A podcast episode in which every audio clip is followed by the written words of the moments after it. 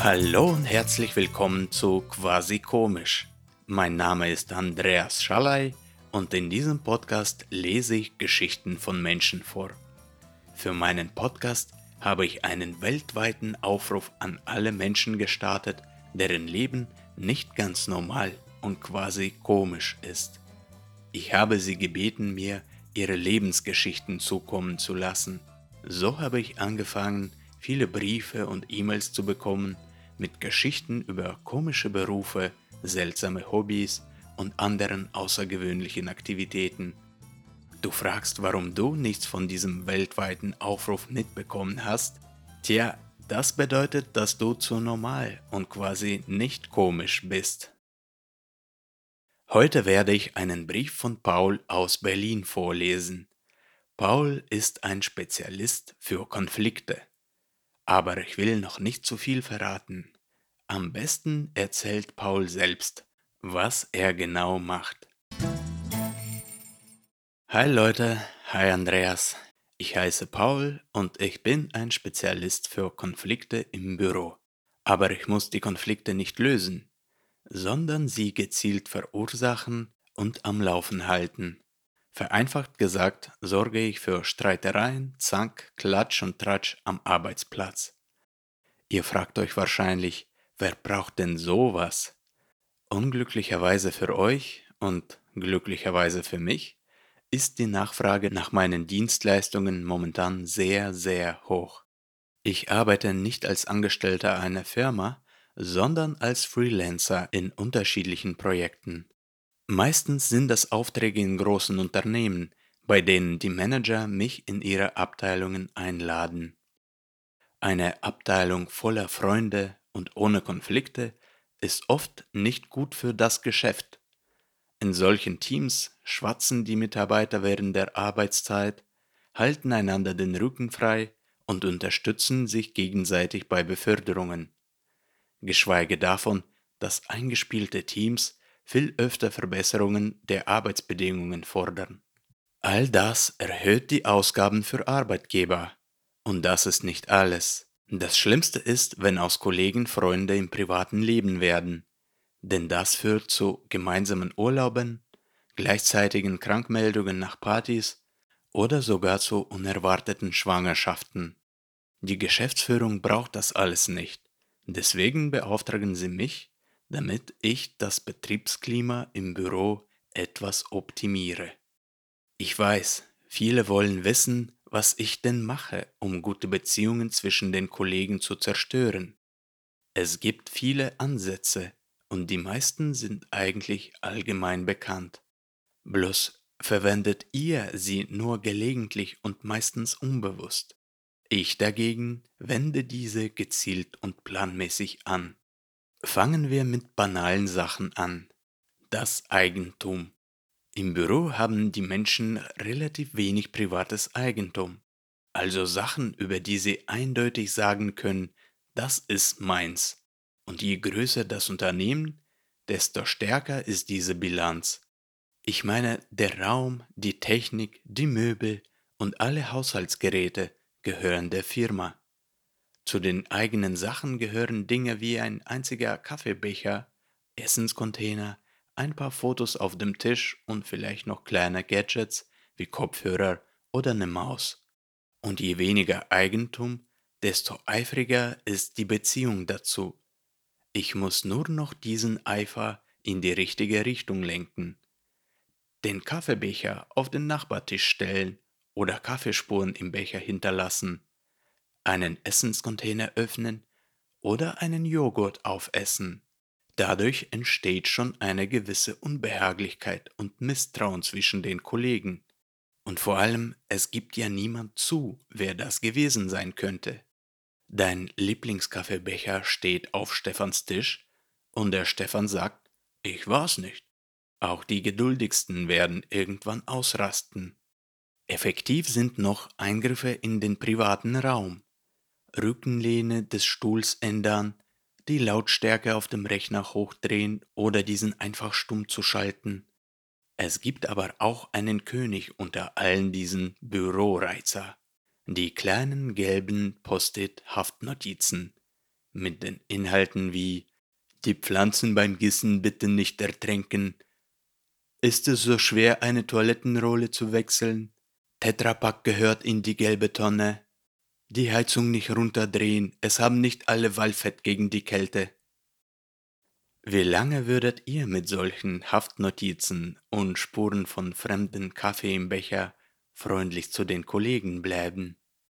Bei all diesen Sachen merkt man, welch eine Bedeutung die Kommunikationsform innerhalb von Beziehungen zwischen den Menschen hat. Die Form beherrscht den Inhalt.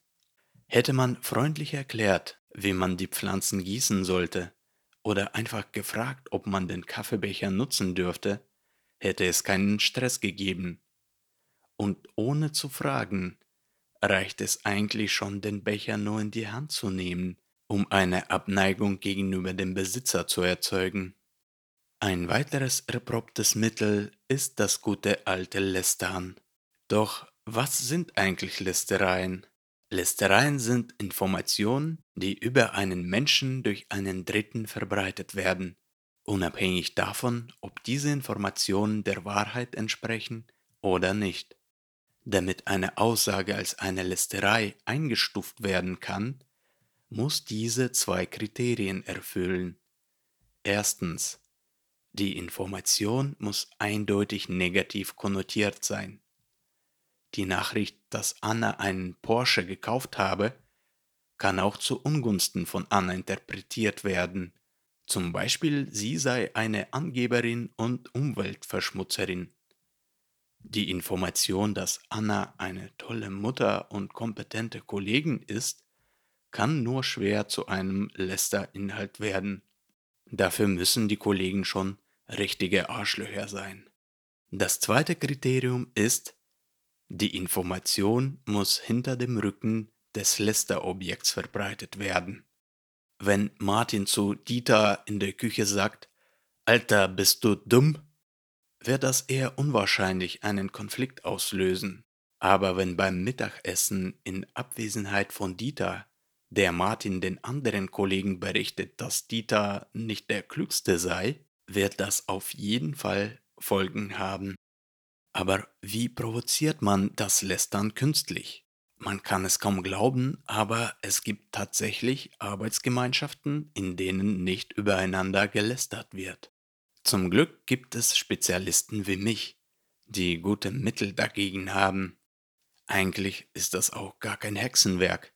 Man muss nur Menschen irgendwo einzeln abpassen, zum Beispiel in der Raucherecke oder auf dem Heimweg, und dann einfach mit diesen über die Kollegen reden. Zumindest etwas Ironisches werden sie schon aus sich herausquetschen. Die meisten sind aber bereit, die anderen Kollegen ansatzweise zu kritisieren. Aber das reicht auch schon. Ich muss dann nur ihre Aussagen etwas übertrieben an die anderen Kollegen weiterleiten. Den Rest machen sie selbst. Die aufgezählten Dinge waren jedoch nur die einfachen Sachen. Wenn diese aber nicht helfen, verfüge ich zudem über Geheimwaffen in meinem riesigen Arsenal, die langjährige Freundschaften sehr gut sabotieren können. Neid gepaart mit Ungerechtigkeit. Der Neid alleine ist im Grunde genommen eher wirkungslos.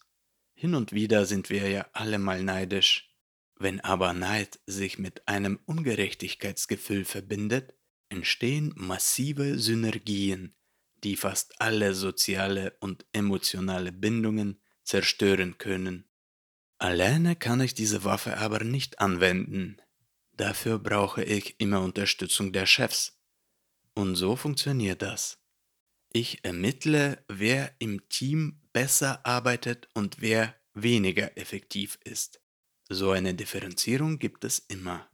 Auf Basis meiner Ermittlungen bitte ich die Geschäftsführung, die Mitarbeiter zu begünstigen, die es am wenigsten verdient haben.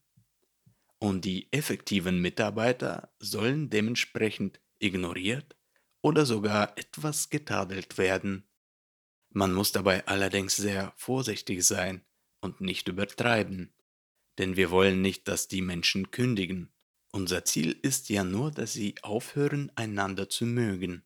Deswegen muss ich den ganzen Prozess steuern. Nachdem ich alles eingerichtet habe, passiert Folgendes.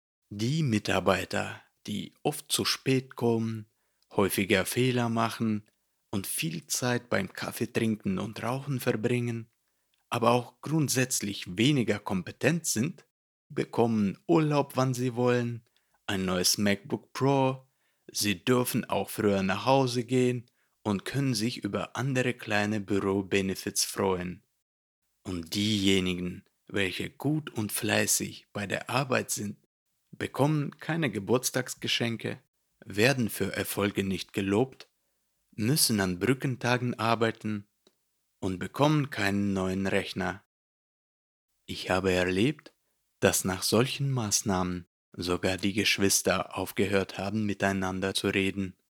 Alle meine Methoden sorgen dafür, dass ein sehr eingespieltes Team, eine eng zusammengewachsene Arbeitsgemeinschaft sich in eine triste, gesichtslose und neutrale Abteilung verwandelt, in der sich fortan alle Gespräche nur noch um die Arbeit drehen und ein allgemeines Misstrauensklima herrscht.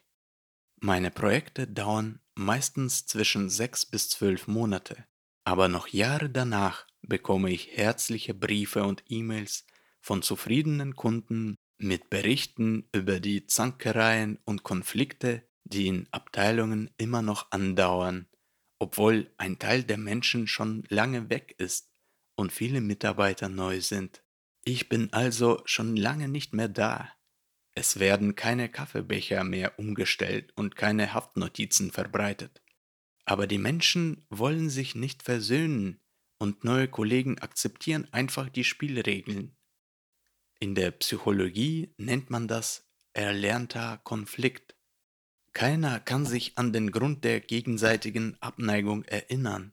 Neue Kollegen haben diesen nicht mal erlebt, aber für alle ist der andauernde Konflikt zu etwas Selbstverständlichem geworden.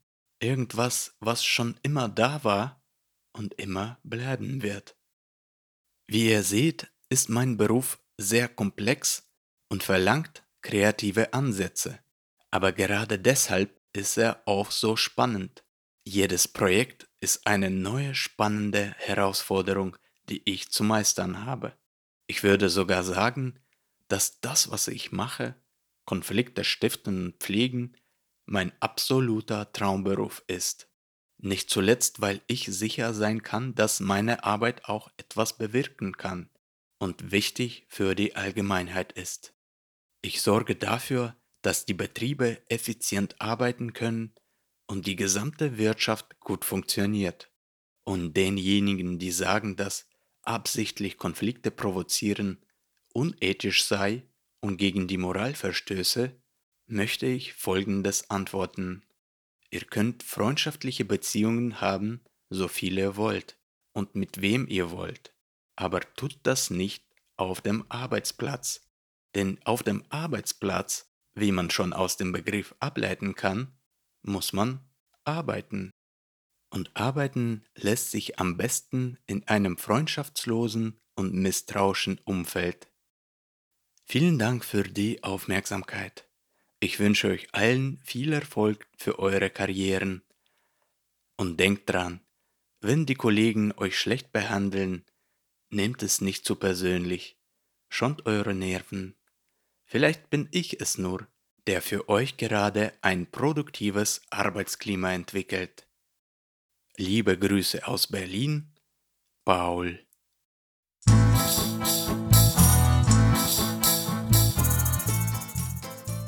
Wow.